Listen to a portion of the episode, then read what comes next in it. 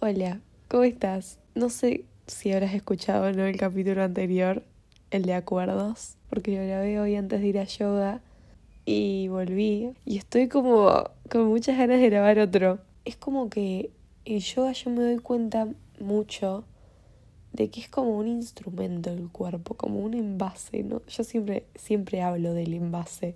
Me voy a ir por las ramas un poco, pero déjame, déjame que me vaya un toque por las ramas. Em, siempre que sale el tema de la muerte, como esta conversación con mis amigos de, bueno, ¿y qué hay después de la muerte, no? Yo siempre digo que yo no, no sé en qué creo, sinceramente, pero como que yo lo que estoy 100% segura de que, de que creo es que vos no sos tu cuerpo. Yo me muero y mi cuerpo va a quedar acá, tipo en la cama en la que estoy ahora, apagado.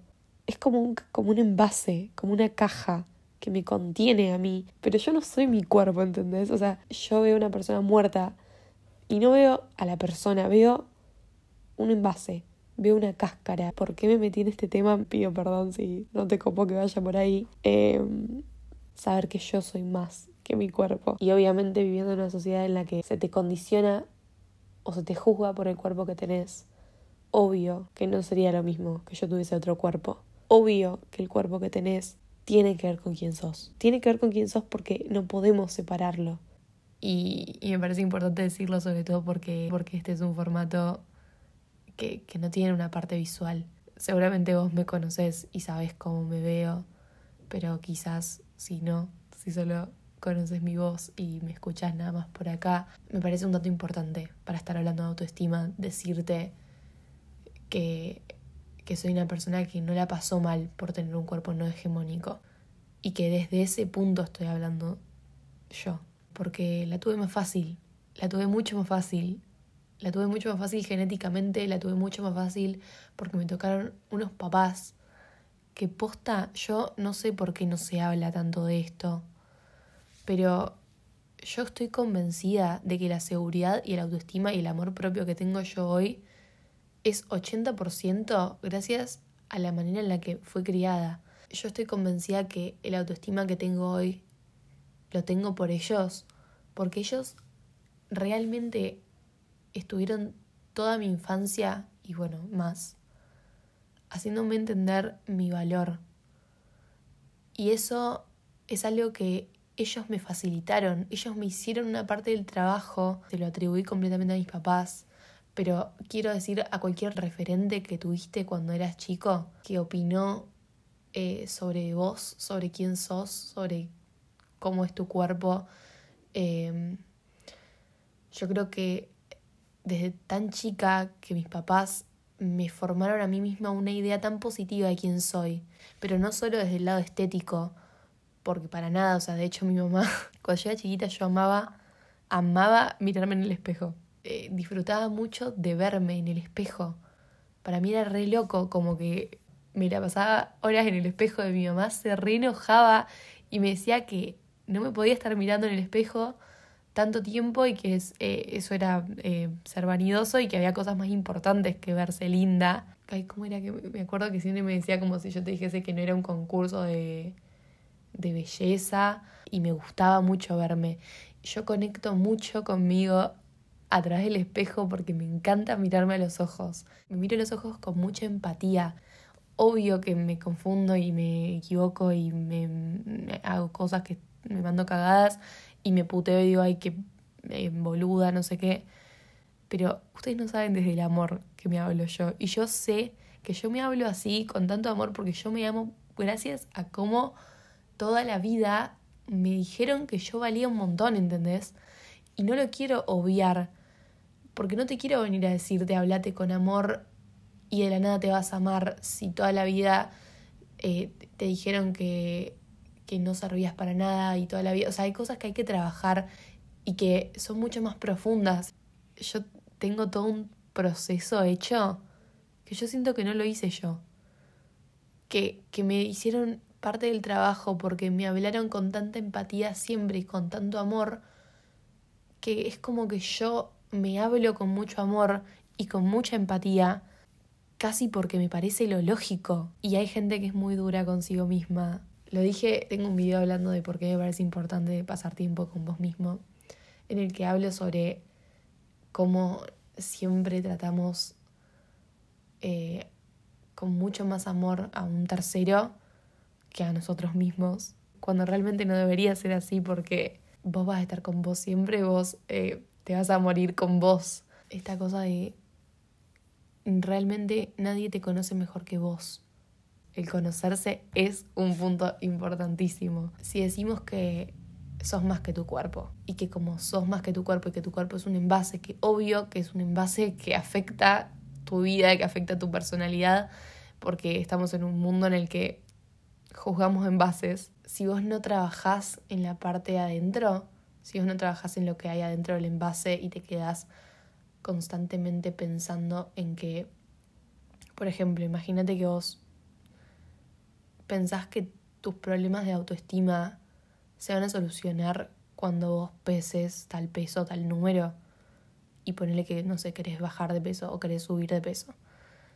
Y hay todo como una cuestión que tenés que trabajar interna y vos no la trabajás porque pensás que todos tus problemas de seguridad y autoestima se van a resolver cuando vos llegues a ese número y lo lográs y llegás a ese número y llegás a tener ese envase tal y como lo querés.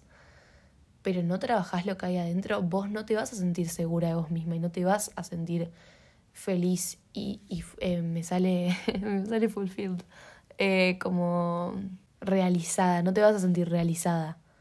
Porque es súper importante que vos te sientas segura de quién sos eh, por dentro. Y para sentirse segura de la persona que sos, tenés que conocerte. O sea, no hay otra que conocerte. Para mí conocerse es clave porque te mete a vos mismo en un proceso de escucharte mucho, de prestarte atención, de cómo no sé, esto de ser empático con vos mismo se da cuando te empezás a, conocer tu parte interna, a conocerte más allá de, esa cáscara, a conocer lo que te pasó. Yo sé que me vas a decir cómo conocer lo que me pasó si, si me pasó a mí, o sea, si yo sé lo que viví, si yo sé lo que me pasó. Agarré una virome y un papel y empecé a escribir sobre lo que crees que sabes, que te pasó. Te juro que empezás a escribir en el papel y te van a ir saltando cosas que ni vos mismo sabías que tenías guardadas y son cosas que son re importantes trabajar y que yo creo que mientras más cerca te tenés, mientras más cercano sos con vos mismo, mientras más te conoces, mientras más trabajás en conocerte, es como que más seguro sos de quién sos, porque a la larga no puedes estar seguro de territorios que estás como a ciegas, ¿entendés? Esto de conocerse también implica ver qué etiquetas tenemos puestas, puestas por nosotros o puestas por el mundo, porque muchas veces te ponen la etiqueta de, no sé, sos re simpática, siempre estás sonriendo, siempre sos alegre y sos re buena onda, y entonces como te ponen la etiqueta de alegre, no te permitís no estarlo, ¿entendés? Y todas esas etiquetas que te fueron poniendo, es como que a veces ni te das cuenta que tenés, que estás cargando con etiquetas ajenas, que te pusieron.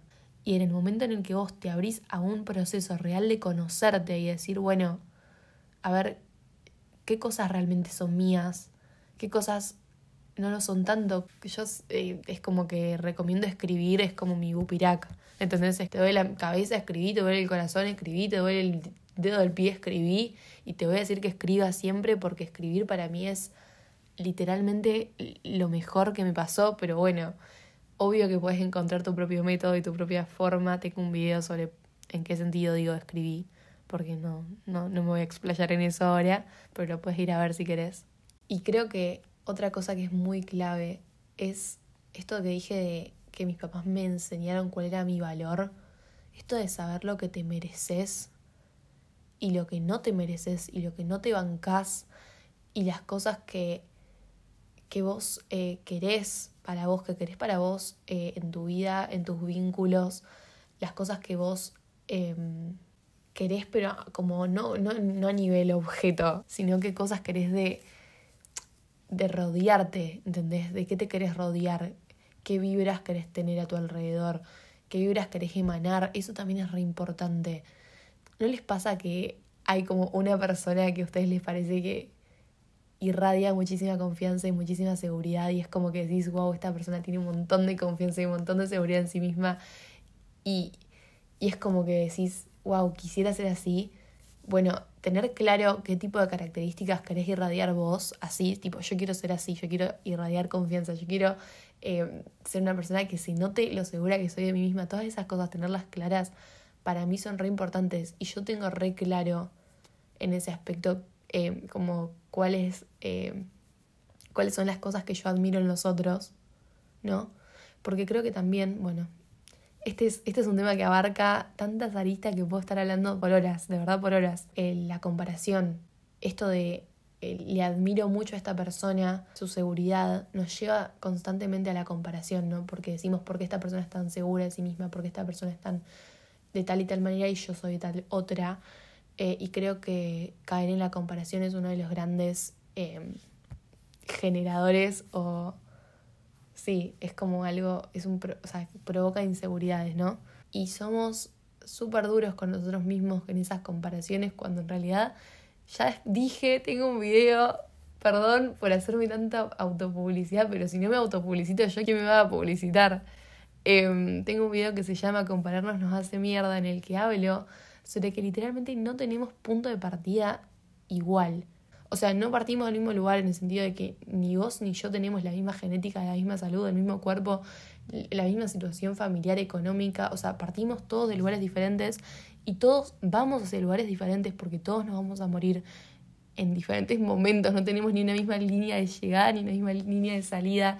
¿Qué te hace pensar que entonces podés comparar de esa manera, de esa manera tan cruda y cruel en la que vos te haces pasar la mala a vos mismo. En vez de eso, en vez de compararte, porque probablemente te, te nazca como el impulso de compararte con alguien. Porque vas a ver a alguien y vas a ver algo que vos querés de esa persona en vos. Que en vez de compararte y tirarte para abajo y decirte que por qué no lo tenés, lo hagas como desde una mirada de admiración, convertite en una esponja de cosas positivas. Y te juro que cuando vos estás todo el tiempo viéndole cosas positivas a la gente, las vas a ver en vos también es como esa persona que juzga todo el tiempo.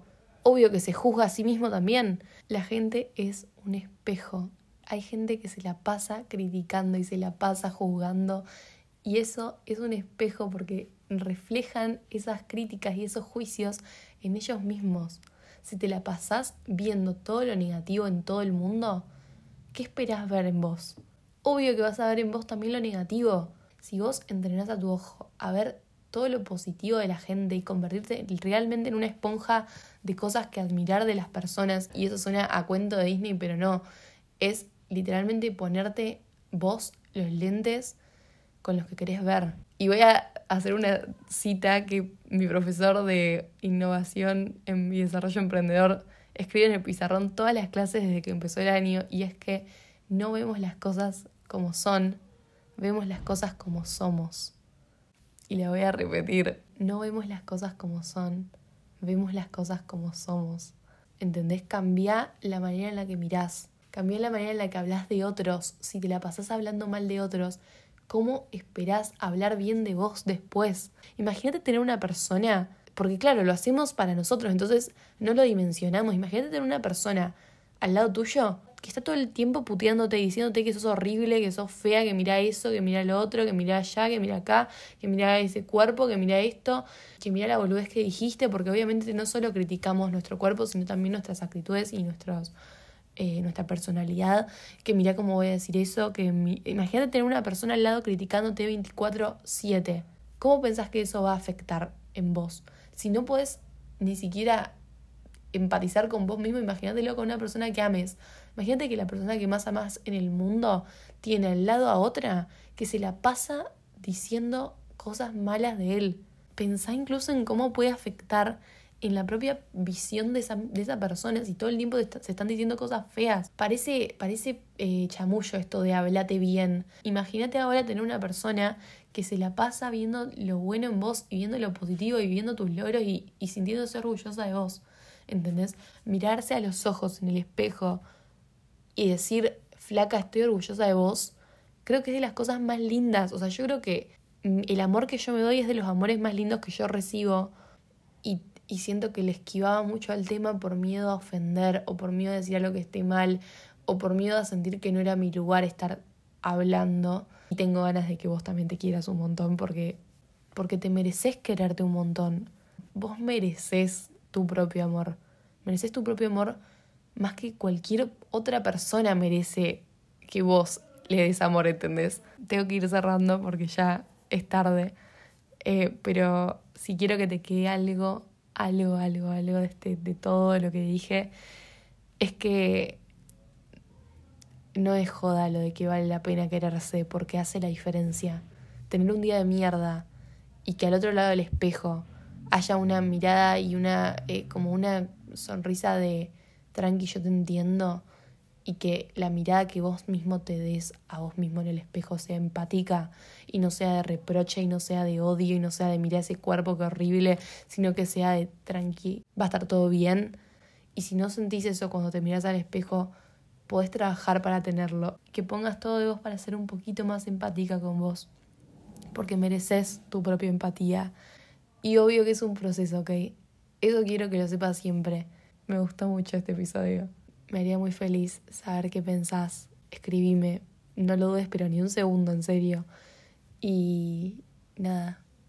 Nada, ya está. Gracias por escucharme. Hoy hablé lo que no hablé en tres semanas. Hice dos episodios. No me da más la voz. Te quiero mucho y nos vemos en el próximo episodio. Chao.